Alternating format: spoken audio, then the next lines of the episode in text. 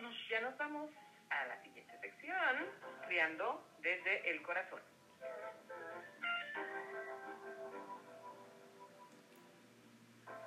Está en la línea telefónica nuestra amiga Lili Escoto. Ella es psicóloga, especialista en crianza positiva y viene a comentarnos algo muy interesante del desarrollo. A ver, aquí está cómo es, cómo es exactamente el tema. Ah, mira, es precisamente el desarrollo socioemocional en los niños, ¿verdad, Lili? ¿Cómo estás? Así es. Buenos días, Charis, Carlos. Gusto en saludarlos. Hola, Lili, buenos días. Igualmente. Oye, pues, eh, a ver, estamos eh, hablando de emociones, de que estamos de buenas, de que estamos Ah, contentos, de que estamos felices. Hay que Pues, recordarlo. ¿qué son? ¿Qué son las emociones, Lili? Sí, recordemos que las emociones son reacciones que tenemos ante algo que sucede a mí o a mi alrededor. Entonces, estas son para procesar la experiencia que estamos viviendo y poderle dar un significado. En base a eso, pues entonces actuar. Si estamos caminando en la orillita de, de algo y de repente ¡ah! siento miedo, eso me permite darle un significado que esto que estoy viviendo es peligroso, ¿verdad? Porque me está dando miedo, entonces actúo, me alejo eh, o quito la mano de, de esto caliente que ya estaba sintiendo que, que me quema, que me, que me dio susto, que me dio miedo, y entonces puedo actuar. ¿Sí? Entonces, pues las emociones vienen a ser como nuestra brújula de la vida. Nos van indicando para dónde, ¿no? ¿Qué tengo que hacer? No anda como veleta. Así es. Eso, eso son prácticamente las emociones. Ok. Y es importante, obviamente, pues que nuestros niños las conozcan y Sí. también las sepan, digamos, diferenciar, ¿no? O, o- o- pues sí, simplemente que, que sepan qué emociones hay, ¿no? Que, exis- que existen las emociones. Sí, así es. Es importante enseñarles, instruirlos sobre las emociones, sobre los sentimientos, porque así como nos pueden servir de brújula para la vida, también los sentimientos tienen la capacidad de abrumarnos, ¿sí? Te sobrepasa y ya te llega un enojo pues muy superior, ¿no? A lo que puedes manejar, una frustración o el miedo. Eh, nos puede abrumar entonces y evitar que vivamos plenamente la experiencia. ¿Qué pasa, por ejemplo, con un miedo pues irracional, exagerado, que te abruma, te quedas paralizado, ¿verdad? Y no haces nada, no te pones a salvo. Sí. Entonces, em, pues un entorno con un vocabulario rico de emociones, pues le va a dar a los niños el poder comprender y poder hablar también de las experiencias que están viviendo. Claro, claro. Sí, también los sentimientos pues son datos, son como datos sin procesar, necesarios para tomar decisiones y van a ser esenciales para los niños, para los adultos, para resolver problemas y podernos así conectar con los demás. Entonces, si tengo los sentimientos, pero si no sé ni qué son, ni cómo, mm, qué significado les doy, qué hago con ellos, pues son como esos datos de la computadora que están como codificados, ¿no? no sabes ni qué son, no sabes cómo procesarlos, entonces no te va a permitir tomar decisiones, no te va a pedir, permitir, perdón, conectarte con los demás. Claro. Claro. Wow. Sí, y. así es, y bueno, pues los niños que pueden usar justamente las palabras para describir sus sentimientos son esos niños menos propensos a representarlos con conductas desproporcionadas.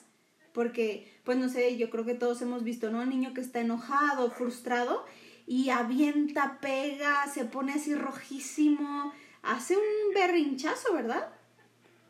¿Por qué? Porque se frustra, porque es demasiado mm, lo que está experimentando por dentro y no tiene cómo sacarlo, no tiene esas palabras para, para decirlo. Entonces, ¿qué hace? Pues lo actúa. Sí. Entonces, el- ajá. Se exagera, ¿verdad? Sí, porque es como una olla express, no tiene una, una salida. Entonces, híjole, pues ¿cómo lo hago? Pues actuándolo. Si no lo puedo decir, pues lo actúo. Claro. ¿no? Entonces el saber esto, el hablar de los sentimientos y estar en contacto con ellos, les va a proporcionar a los niños una vida de bienestar, ¿sí? Y de relaciones sanas y gratificantes. No quiere decir que no va a experimentar frustración, enojo, miedo, vergüenza, no sé. Sí los va a experimentar, pero va a saber expresarlo, manejarlo, actuar el sentimiento, gestionarlo de una manera correcta. Sana para él y para los demás. Digamos, este, les estás enseñando a que moderen eh, el expresar las emociones, pues. Así es el cómo sin dañarse a ellos mismos, sin dañar a los demás, saber que esto que siento es este incomodidad, frustración, pena. A veces cuando los niños sienten pena, yo me he fijado que se enojan y ponen cara como que de enojo y entre que se ríen pero no, o sea, están como confundidos. Sí, entonces cuando les ayudamos a poner palabras en esos sentimientos, ah, te está dando pena y tal, y, y puedes como que ah, bajar sus, sus defensas, explicarle lo que está sintiendo, ya, como que se relajan.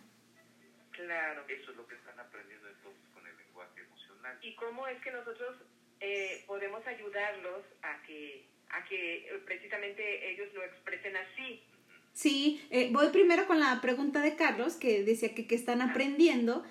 Eh, si los instruimos, ¿no? En este lenguaje emocional. Bueno, pues cuando los sentimientos son nombrados y aceptados de una manera rutinaria en, en el entorno de los niños, ajá, todos los días, pues ellos pueden aprender el concepto de que también hay diferentes realidades, diferentes puntos de vista que tanto niños o adultos podemos tener sobre una misma experiencia. O sea, por ejemplo, llega un perro y habrá el niño que, ¡ay, y sonríe y lo quiere acariciar, y el niño que se asusta y corre, ¿no? Entonces dices, pues es la misma experiencia, es un mismo perrito, no hizo nada, o sea, estamos viendo lo mismo, pero la experiencia es distinta. Entonces esto los va a ayudar a ser más empático con los demás. Ah, así como a mí me dio gusto, emoción ver al perrito, él le dio miedo. Puedo entenderlo, no me burlo, no me saco de onda, no, no me río del que corrió, o sea, lo puedo entender.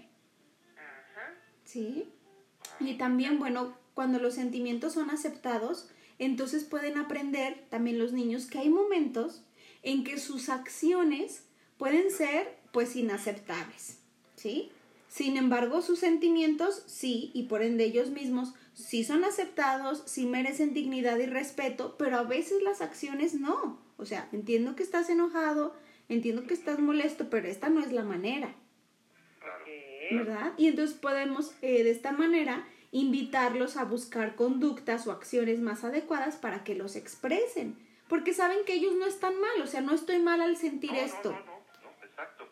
¿Verdad? Pero tengo que buscarlo una manera eh, adecuada.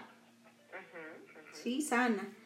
Y, y bueno, pues estos niños a los que les enseñemos sobre el desarrollo socioemocional, pues no necesitarán tampoco enterrar o minimizar o ignorar sus sentimientos, sino que los van a poder sacar y esto les va a ayudar a más adelante en ir construyendo una vida con salud mental. Qué importante, muy bien. Salud mental. Yo estoy aquí tomando nota de todo. Muy bien, Charis. Está interesante. Sí, entonces ahora sí, pues como qué, qué tips o qué cosas podemos ¿Qué hacer. podemos hacer? Sí, para fomentar ese desarrollo socioemocional, bueno, pues recordemos que el aprendizaje, como todo, se da en casa, ¿verdad? Entonces el aprendizaje de los sentimientos se va a dar en esas conversaciones cotidianas, informales, al jugar, en la hora de la comida, al hacer la rutina de dormir, etc. Entonces tiene que estar en el, en el día a día de los niños, ¿sí?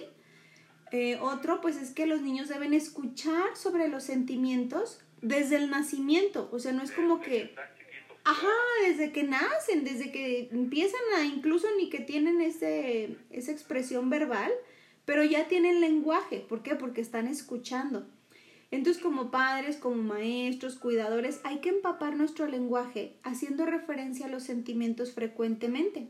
Por ejemplo, así como digo, recién nacido, le estás cambiando el pañal al bebé y lo ves que está retorciéndose, que está incómodo, quiere llorar, pues puedes decir algo como, oh sí, cielo, estás incómodo, ¿verdad? Esto es frustrante, ya te quieres bajar y me estoy tardando mucho en cambiarte, ¿verdad? Ok. Así como ya voy.